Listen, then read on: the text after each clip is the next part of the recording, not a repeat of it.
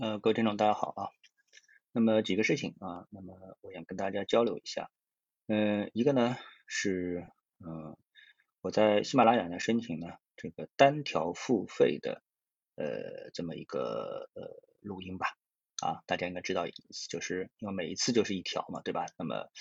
如果一个星期更新五条的话，那就是五条，对吧？那么如果我认为当中有一条特别有价值的话，那我把它标为收费啊。那么这是那个喜马拉雅最新推出的一个政策。当然，如果说我想把哪一条标为收费的话，那么一定是有它的这个付费的价值的啊，知识付费的价值的。那么这里呢，我想先呃请啊我的比较忠实的。这个听众给我提一下意见啊，根据你们对我的了解，你们觉得我可能呃什么方面的内容啊是适合跟大家用一个单条收费的模式来做成节目的啊？呃，大家可以给我提个意见啊，这是第一。那么第二件事情呢，呃，我看到我的留言当中呢有位位啊说他是我非常忠实的粉丝，说现在很少看到我对热点财经啊。进行这个评论啊，评论的都是股市啊。那么这是因为我觉得呢，像现在这个情况有几方面情况啊。嗯，一方面呢，所谓的热点财经呢，绝大部分大家关心的都是非常有争议的啊。那么不仅有争议啊，我说所谓的争议啊，这个就是呃，大家也明白我的意思啊，就是比较敏感啊，实际上是非常敏感，这是第一。第二呢，那么因为这些敏感的信息呢。呃，大家在过去我在类似的这样的一些热点话题当中，大家也会发现，我其实呃是会有自己比较独到的观点的啊。那么就是因为我比较有自己独到观点，所以呢，在过去的一段时间啊，也比较长的一段时间呢，我被我的各种的群啊，微信群呢给踢出来了啊。那么踢出来之后呢，实际上呢，对我个人来说最大的损失呢，我就是已经没有办法找到啊，很难找到。就是那个系统化的跟我就以敏感话题或热点话题进行辩论的对手啊，那么我就比较容易沉浸在自己的个人的一个想法当中，或者直接忽视啊忽视。为什么呢？因为大部分你对某一个事情的观点啊，就是嗯不错啊可以啊我就是这么看的就结束了啊。但是，一旦有人反对你的这个观点的话啊，比如说你说好啊，我认为这样是正正确的。然后，哎，你的反对者出来了。然后你跟反对者在进行交流的过程当中，大家知道啊，以我比较理性跟有逻辑的思维方式，那我一定会整理出一套啊，这个论点跟论据比较详实的呃一个一个反驳的意见。那么这当然就是一个呃，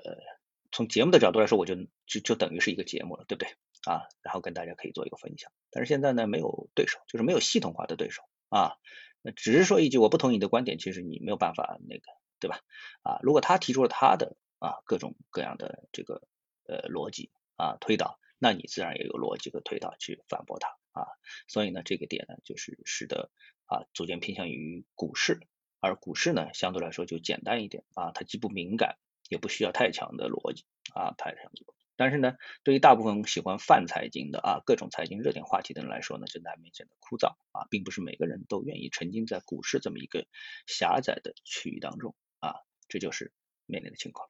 那么，所以第三部分呢，我想今天呢就跟大家讲一个，呃，我个人觉得可能呃有一点可以说出我自己独到观点的地方。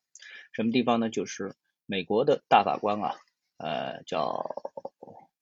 这个鲁斯巴德金斯伯格啊，这个女的享年八十七岁。然后今天呢，网上到处在传的这个信息就是她逝世了啊，过世了。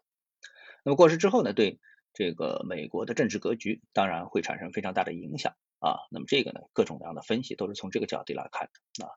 那么当谈到这个问题之后呢，那么我的一位朋友啊，特别擅长提问的朋友，那么他就说了啊这件事情之后呢，哎，我第一时间反应啊，因为我不想重复别人的观点和重复大家都已经知道的一件事情啊，所以呢，我一看之后呢，我就跟他说，我说，哎，这里面我觉得美国的这个政治体系啊，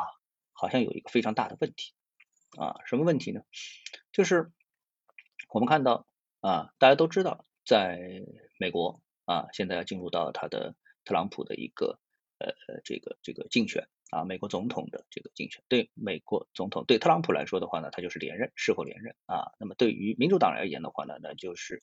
啊这个拜登是不是能够上任的一个问题，对吧？那么大家知道啊，现在这个特朗普啊和呃拜登所代表的民主党啊势如水火啊，当然其中还包括众议院，对不对啊？那么这位法官啊叫金斯伯格的法官，那么他显然是特朗普的反对者。啊，或者说他是代表了这个呃他们的法院这个体系九位大法官当中的一个啊，这个反对特朗普的这么一个呃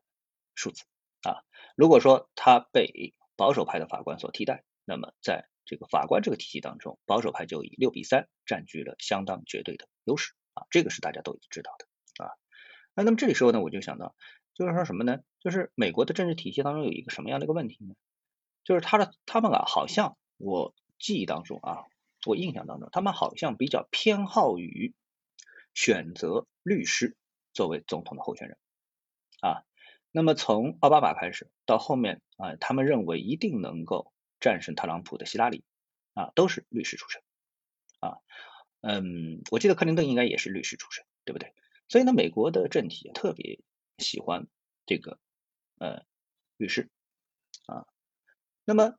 这个法官呢，毫无疑问，他也是这个法律体系的啊，也可能最早也是从律师出身，对吧？不可能上来啊，一开始上来就做法官啊，他们也有一个迭代啊。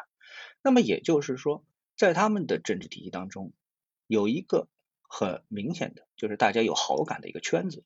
就是如果说你是律师出身的法这个总统和天然的法律系统，它之间就很容易啊，大家讲话就听得明白啊，就成为一个很好的朋友圈啊。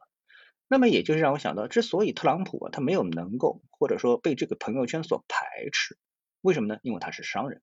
他是一个标准的脸上写着“商人”两个字的这么一个人，对吧？那么商人跟法官之间，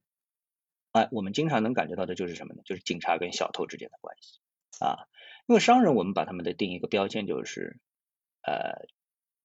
建立起义，对吧？无商不奸，对，四个字，无商不奸。啊，所以他是很容易被啊我们的这个法律体系啊所抓住把柄的这么一个这个群体，所以我们去掉一些这个刑事案件啊，或者是一些社会上我们说的那种行行政案件啊，这个这个这个这个小偷小摸之类的啊